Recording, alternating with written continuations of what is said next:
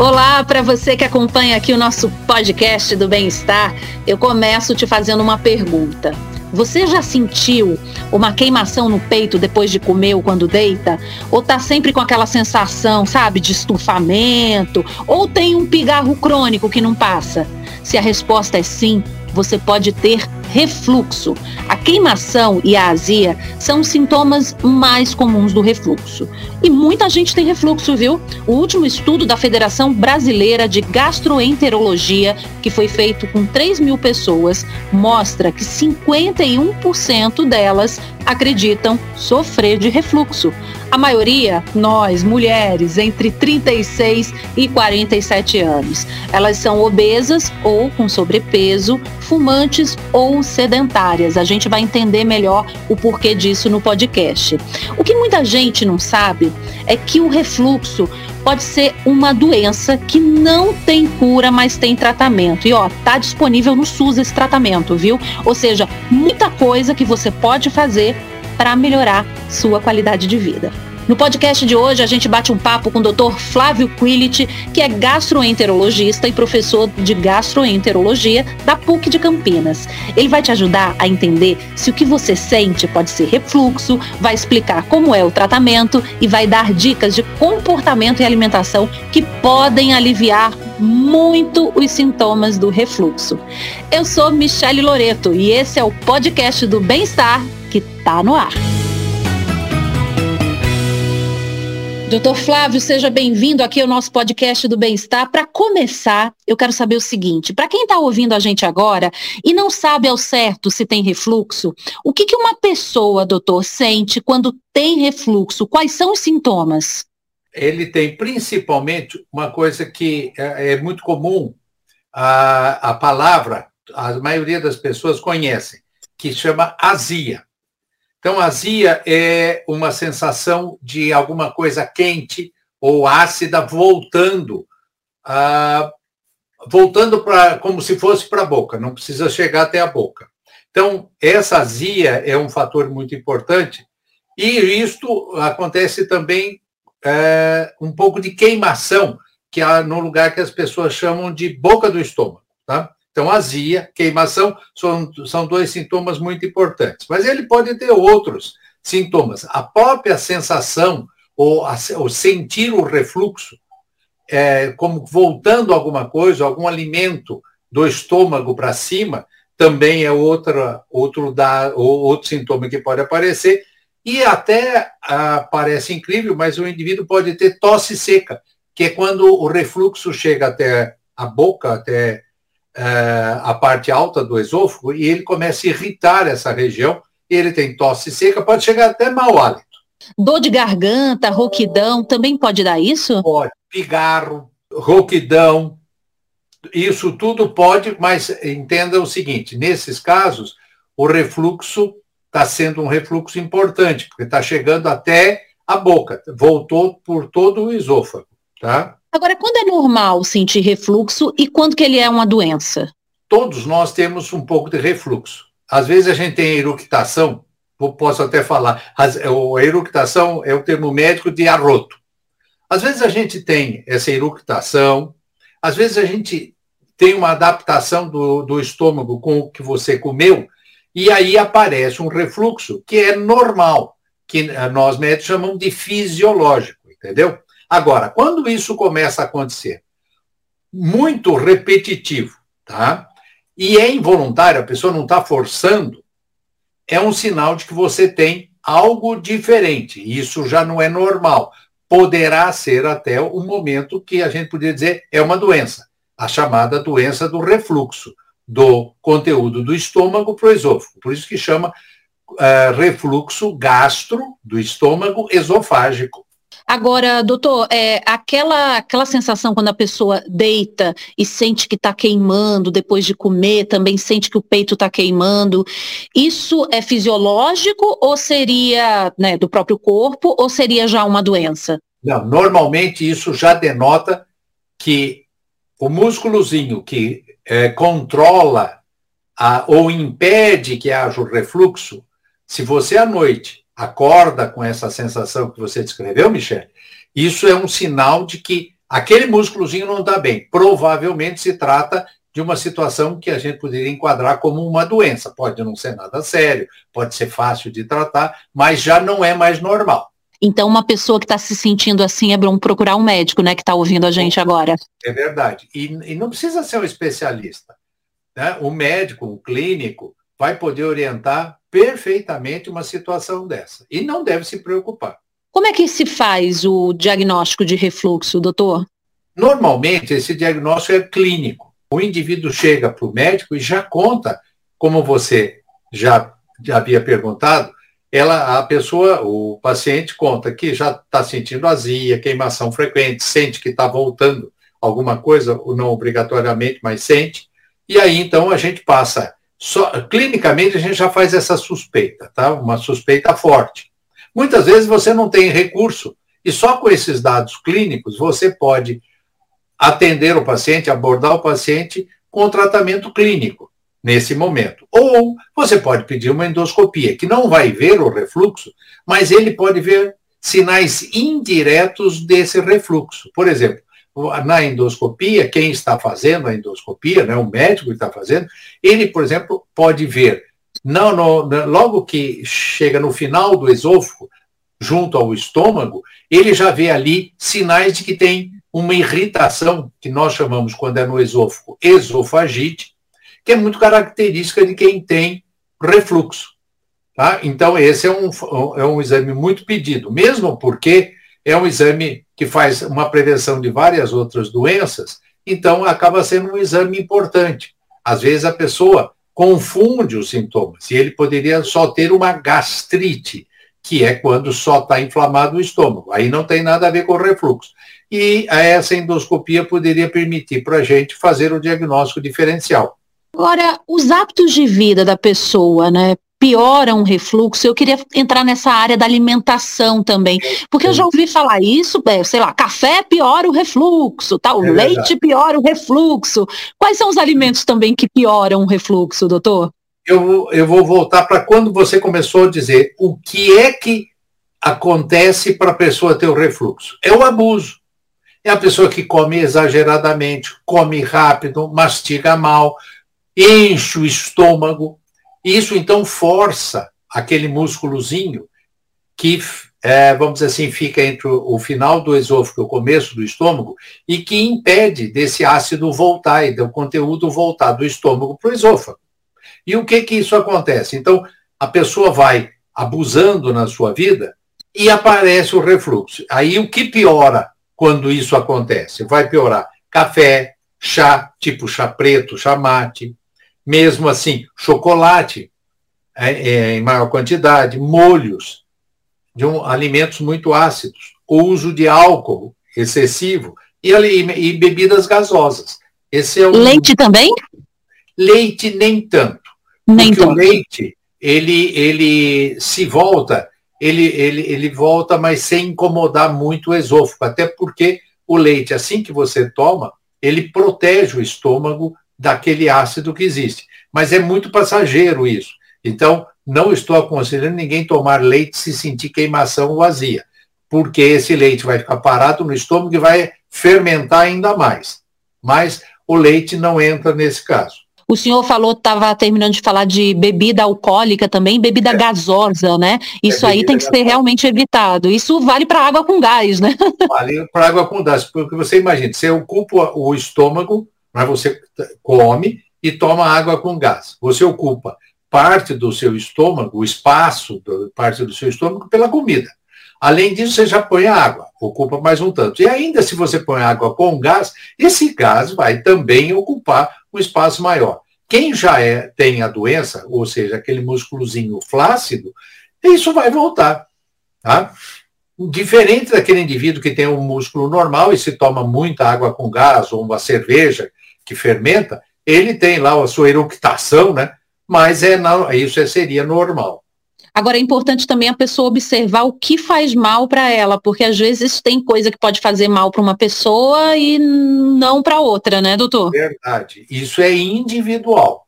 E, e, essa listinha que eu te dei, na grande maioria dos pacientes, ele vai sentir alguma coisa com esse tipo de alimentos. Mas isso é como você diz, às vezes ele toma um, não é grande quantidade de café e ele nem nota que isso está fazendo mal para ele, porque ele, ele suporta bem. É, é realmente individual. Eu queria falar agora da pesquisa da Federação Brasileira de Gastroenterologia, que apontou que a maioria das mulheres acha que tem refluxo e a idade é entre 36 e 47 anos. Eu estou aí no meio, eu quero saber por que essa faixa de idade, por que as mulheres são mais atingidas. Olha, uh, isso foi o que a pesquisa feita como por, é, feita assim no, numa população, foram 3 mil pessoas abordadas em várias capitais do país, né, que teria, seria representativo da população. E não há um fator específico para que a gente possa dizer o porquê. O, o que o, vamos assim, o que essa pesquisa mostrou que o refluxo é mais frequente nas mulheres do que nos homens, e a faixa de idade que é, tem, sente mais o refluxo é essa faixa que você acabou de mostrar. Tá? E isso uh, ainda mais acrescentando que se essa jovem, como você é, está nessa faixa etária, se você fosse obesa, sedentária, e se fumasse, então, aí com certeza você seria uma enorme candidata a ter refluxo. Mas foi o que mostrou a pesquisa. Nós ainda não temos condições é, de estudos científicos para dizer isto ocorre porque na mulher acontece tal coisa. É impossível. Porque aquele músculozinho que está ali, certo? Uma, um dos fatores é, é a própria gestação. A criança vai crescendo no útero da mãe, pressiona o abdômen e pressionando o abdômen vai pressionar aquele músculozinho. Mas eu acho que isso não seria o fator preponderante para nessa faixa etária essas mulheres terem, tá? Isso não se sabe, eu não, essa eu não posso te responder. Por quê? Mas que é uma verdade, é. Em breve a ciência terá as respostas, com é certeza. É verdade, é verdade. O senhor falou de obesidade e eu queria entender por que, que a obesidade favorece o refluxo. A obesidade é, é por alguns fatores, mas na realidade a, a, a, o, o obeso ele a gordura que ele vai acumulando acumula muito no abdômen. Isso ocupa um espaço aumentando a pressão dentro do abdômen dessa pessoa. E quanto maior a pressão abdominal, maior a chance desse músculozinho espanar. Então, um dos fatores da obesidade levar ao refluxo é esse. E é muito frequente. Eu faço endoscopia normalmente e quando chega uma pessoa acima do peso, não precisa ser obesa, mas acima do peso, eu já sei que a chance de, dessa pessoa estar vindo fazer uma endoscopia por uh, o presença de refluxo gastroesofágico, eu acho é, é, é, é real. E quando eu faço, eu vejo que realmente isso acontece com uma certa frequência. O obeso é, tem mais facilidade para ter o refluxo do que o magro, por exemplo. E quem faz cirurgia bariátrica para diminuir o estômago, né, para poder emagrecer, é comum aparecer refluxo? Esse é muito comum. É muito comum. Por quê?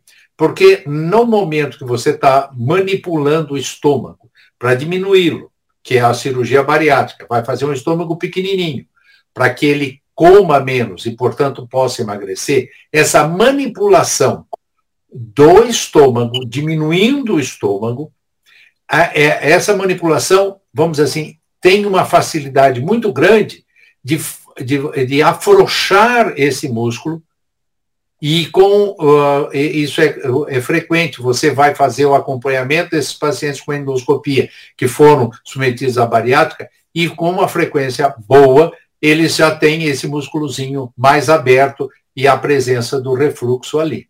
Daqui a pouquinho eu vou falar com o senhor sobre tratamento, tá? Mas tá antes eu queria esclarecer, porque a gente ouve falar muito que bebê tem refluxo, os pais ficam desesperados. Eu queria saber, no bebê, por que, que isso acontece? Se tem como melhorar? E se um bebê que tem refluxo vai ficar o resto da vida com refluxo?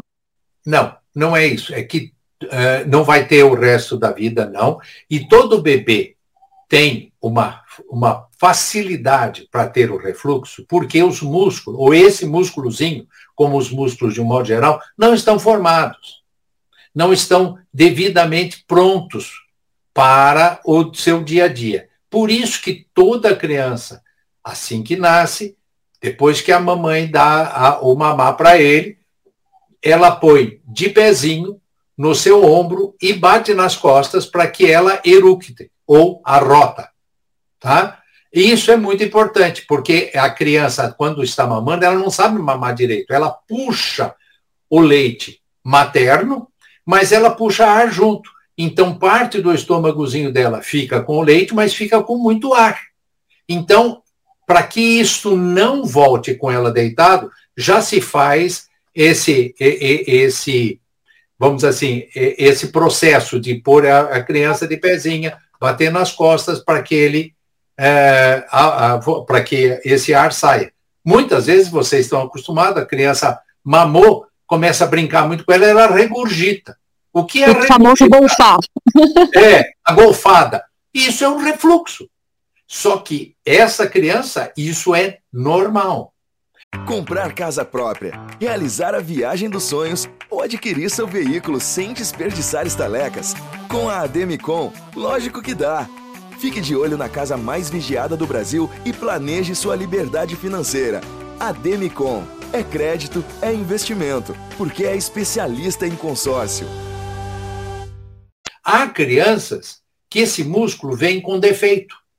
E, infelizmente, ele não fecha direito. Então, essas crianças, a mãe nota que o refluxo é mais frequente, mais intenso. Aí ela, ela vai ao pediatra e esse pediatra vai orientá-lo. Olha, não, ele está com refluxo acima do que era esperado para essa idade, isso representa uma doença, vamos cuidar, então a mãe vai sempre pôr o neném dormindo com a cabecinha elevada e tudo mais, e ele vai melhorar. E muitas vezes melhoram e nunca mais vão sentir nada. Outros que, nesse momento, já apresentam refluxo, muitas vezes na idade adulta, pode voltar a sentir o problema. Mas é por isso que toda criança que nasce tem que ter esse cuidado.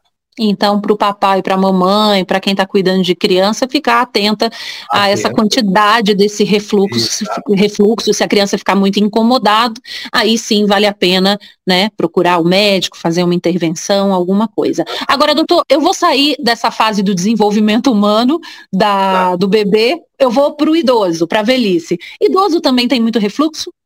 É, você está falando com eu tenho. Então, o que, que acontece? O idoso, a musculatura vai ficando flácida. E esse, e esse músculozinho, que é um músculo pequenininho, um anelzinho, né? mas é um músculozinho inteligente, viu? Ele, é por isso que ele não tem substituto. Ele fica aí e ele sabe, ele fica sempre fechadinho, para que não volte, a não ser em situações especiais. E ele sabe quando vem a comida, a bebida para abrir. E a, a hora que passar ou a bebida ou a comida, passou para o estômago, ele fecha. E o idoso, essa musculatura, como todas as demais, vão ficando flácidas.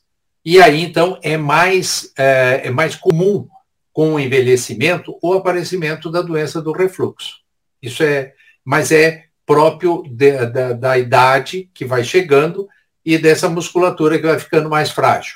Doutor, o senhor já falou de algumas características de quem pode ter mais refluxo, mas lista agora para gente, assim, quem tem mais chance de ter refluxo? Quem tem mais chance é o obeso, o fumante, a pessoa sedentária e, de uma certa maneira, aquele que abusa da alimentação, que come demais, não mastiga bem os alimentos.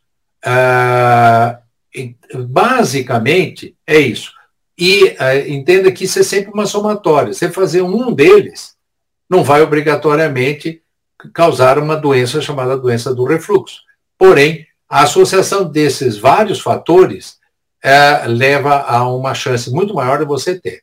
Doutor, eu vou convidar o senhor para fazer um mitos e verdades aqui com a gente no podcast. Né? Eu vou colocar algumas questões, você me fala se é mito ou se é verdade, se tem alguma explicação para isso. Né? Por exemplo, quem está com sentindo azia, aquela sensação de estufamento, vai lá e toma um antiácido efervescente. Isso é mito ou verdade? Pode fazer? É indicado? Pode fazer e você não precisa tomar o efervescente, você pode tomar um antiácido líquido. Normalmente, ele existe em líquido, poucos são efervescentes, mesmo porque vai uh, criar mais gases dentro do abdômen. Tá? Então, mais gases dentro do estômago, desculpe. Então, na realidade, você pode também tomar um digestivo. Tem alguns digestivos que ajudam. Então, na realidade, isso é porque o, o indivíduo comeu depressa, não, não mastigou bem, e aí isso acaba acontecendo e não tem problema nenhum. É, às vezes você abusa, chega um domingo, você está com os amigos, num churrasco, você come um pouquinho mais, ou um pocão a mais, ainda bebe alguma outra coisa. Aí isso vai facilitar, mas não quer dizer que vai produzir uma doença imediata.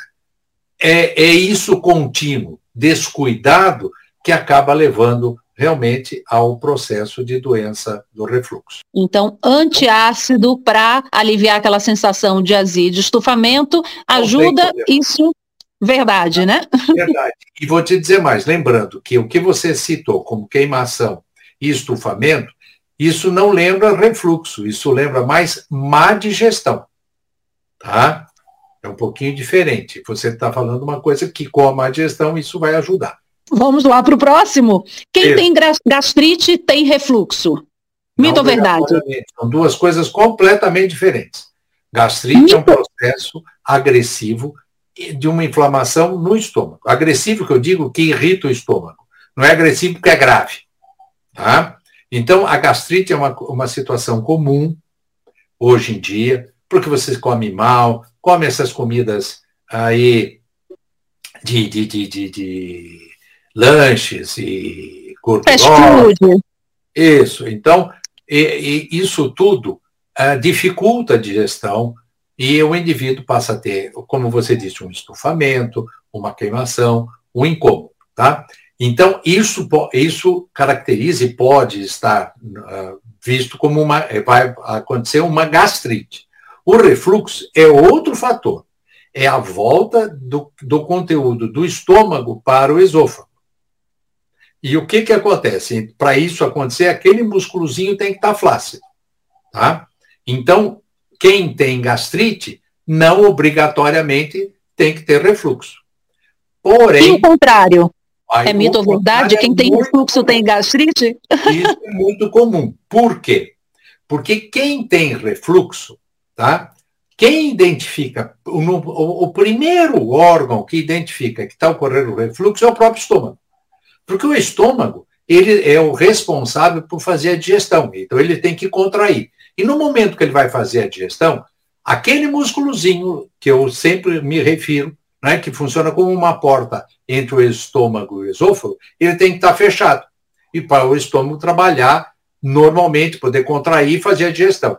Quando ele começa a fazer a escape, que é o refluxo, daí a escape de volta, o estômago identifica e o estômago começa a, vamos brincar, parece que o estômago sabe disso e começa a mudar. Ele começa a fazer uma digestão mais lenta, porque ele contrai mais fraco, para evitar que aumente o refluxo que o indivíduo está tendo. Isso faz com que a digestão lenta significa que a comida vai ficar mais tempo do, no estômago. E mais tempo quanto? Normalmente, uma digestão se faz normal, uma digestão minha, sua, faz de uma hora, uma hora e meia. Esse indivíduo que tem refluxo e que o estômago identificou, ele passa a ter uma, uma digestão de duas horas, duas horas e meia. Com isso, a comida vai ficar parada no estômago mais tempo. Isso fermenta, cria mais gases e o ácido fica mais tempo dentro do estômago, portanto, irritando o estômago. Então, por isso, quem tem refluxo acaba tendo sempre gastrite e uma digestão mais lenta. Mito ou verdade, mau hálito pode ser refluxo? Pode. E é frequente. É muito comum o indivíduo que vem do dentista para nós gastroenterologistas, dizendo o seguinte: olha, eu tenho mau hálito, minha esposa está me comentando, minha namorada comentou, eu tenho esse mau hálito, escovo o dente direitinho, fui ao dentista, disse que eu estou tudo bem, ele pediu para eu vir aqui. E é bem provável que não só o não, não é só o conteúdo líquido que vai voltando, volta o conteúdo gasoso. E esse gás do estômago não cheira bem. Então, este mau hálito, e um fator, mau hálito, às vezes, é o único sintoma de, de, que o indivíduo pode ter com relação ao refluxo. É verdade, não é mito. E como é que é o tratamento de refluxo, doutor? Basicamente, é, o, o paciente tem que entender que ele é, é a pessoa mais importante, o principal para o tratamento. Por quê? Ele tem que fazer tudo que for possível para não pressionar ou não aumentar a pressão do abdômen para esse músculozinho, do estômago para esse músculozinho. Tá? Então, se o paciente não tiver consciência disso, não vai adiantar tomar remédio, porque o remédio vai ajudar, completar o tratamento, mas o tratamento mesmo é comportamental. Ele tem que mudar o comportamento, ele tem que comer menos, ele tem que comer cada vez, não, não é para. Se ele for gordo, tem que emagrecer, é verdade, mas ele tem que comer em menor quantidade, não tomar muito líquido a hora que está comendo, porque vai aumentar o conteúdo do estômago. Ele tem que mastigar bem. Tá? Então, é, é, e, e, e, se ele estiver é, se sentindo muito incomodado, ele tem que evitar esses alimentos que eu citei para você também, ou diminuir a quantidade que usa. Então, esse é o primeiro, é a mudança comportamental que ele tem que ter sempre. Se ele fizer isso, ele tem meio caminho andado. Junto a isso, então, por exemplo, nós, você lembrou uma coisa que uh, uh, você comentou comigo. A pessoa tá, vai dormir e aí ele sente o refluxo. Por que, que ele sentiu o refluxo? Porque ele comeu, ele, no jantar ele comeu mais do que devia e foi dormir mais cedo. Não deu tempo de fazer a digestão. Lembre-se que a pessoa que tem refluxo tem uma digestão mais lenta.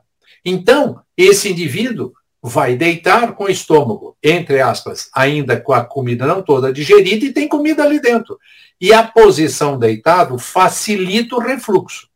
Você estando de pé ou sentado, isso diminui a chance de refluxo. Já deitado, não. Então é outro fator que a pessoa tem que fazer, comer mais cedo. Então, a hora que ele vai jantar, tem que ser uma alimentação mais dosada, mais, um pouco mais leve do que foi no almoço, e com o tempo para fazer essa digestão para ele depois deitar e poder ter um sono tranquilo. E uma das queixas principais dos pacientes com doença do refluxo é um sono ruim. E é verdade. Ô, doutor, agora eu pensei aqui, é, misturar, é, tomar líquido durante a refeição pode prejudicar ainda mais o refluxo? Não, não. só a quantidade não. é que pode prejudicar, entendeu? Você pode tomar um líquido. Até ajuda, às vezes, a pessoa a deglutir melhor e tudo mais. Né? Mas é a quantidade que importa. Nós temos um limite no estômago. O estômago, a maioria das pessoas, né, tirando os grandes obesos, o estômago é do mesmo tamanho. E ele tem um conteúdo de ml que ele, que ele suporta. Se você comer uma, uma refeição grande e ainda tomar um, dois copos de qualquer líquido, seja ele água, suco ou, ou uma cerveja, tudo isso vai ocupar espaço. Tá? Então, ele pode tomar alguma coisa assim, não vai mudar nada. Porém, tudo é questão do médico conversar com o paciente e o bom senso. E o tratamento medicamentoso para refluxo, é, tem como conseguir esse tratamento pelo SUS? Tem, lógico, sem problema. O medicamentoso, como eu disse a você, ele não, uh, ele completa esses, essas mudanças comportamentais, ok? Não adianta o sujeito mudar. Ah, vou tomar o remédio, porque vai ser uma muleta. Ele está com a perna quebrada, ele vai andar de muleta sempre, porque ele não, ele não para para consertar a perna. Tá? Então, nós temos que consertar o refluxo, que é com as mudanças comportamentais. E enquanto ele tem a esofagite, a gastrite, a digestão ruim, nós temos medicamentos que a gente pode dar, tá? Que vão permitir a cicatrização da esofagite, da gastrite, diminuindo esses medicamentos, diminui a acidez e, e dá tempo desse esôfago, desse estômago cicatrizar. Esses, eh, hoje nós temos não só os antiácidos, mas basicamente os medicamentos bloqueadores, que a gente chama bloqueadores do ácido, que na realidade eles são bloqueadores da bomba produtora de ácido, que funcionam muito bem. Esse, esses medicamentos, eles revolucionaram o tratamento das doenças de estômago e de esôfago. E o SUS é, realmente libera esse medicamento, sim, que são os bloqueadores ou inibidores de bomba. Tá? Doutor, Além disso, você tem alguns digestivos que também são dados, e inclusive pelo SUS, e as duas coisas juntas vão funcionar muito bem.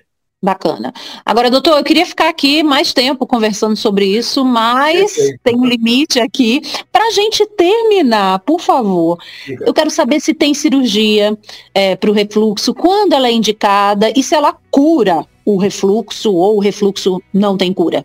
Olha, então vamos ser bastante honestos. O refluxo não tem cura porque aquele músculozinho, uma vez flácido, ele não volta e como você não consegue, do ponto de vista cirúrgico, não, do ponto de vista não cirúrgico, não tem como você fazer alguma coisa para esse músculo fortalecer, a não ser não forçando, como eu pedi já, né, eu orientei para não forçar. Agora, é, como não tem é, substituto, a cirurgia sim, a, mas a cirurgia, ou ela pega a parte superior do estômago e envolve esse final do esôfago como uma gravata para diminuir o espaço, ou tem alguns mecanismos que são colocados até por endoscopia que diminui essa, essa área aberta e diminuindo o refluxo. E a cirurgia, às vezes a pessoa se sente tão bem, porque ela muitas vezes ela acaba com sintomas do paciente, que ele acha-se curado. Perfeito mas na realidade o músculozinho flácido ficou lá.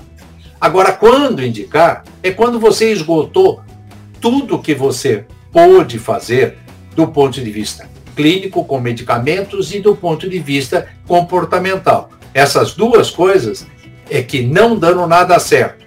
E a situação do refluxo está piorando muito a qualidade de vida desses pacientes, está indicada a cirurgia com resultados muito bons dependendo dos casos. Doutor Flávio, muito obrigada pela sua participação aqui no podcast do Bem-Estar, viu? É um prazer, Michele. Sempre que precisar, grite. E se você tem refluxo ou conhece alguém que tem refluxo, que tal compartilhar esse conteúdo aí do bem-estar para ajudar um parente, um amigo, um colega de trabalho? É só compartilhar aí que todo mundo vai poder ouvir o podcast do bem-estar. Esse podcast teve direção de Karina Dorigo, gravação André Ladeira, produção Adriana Soderi e edição de Guilherme Amatucci. Eu sou Michele Loreto, vejo você na próxima. Um cheiro. Tchau, tchau.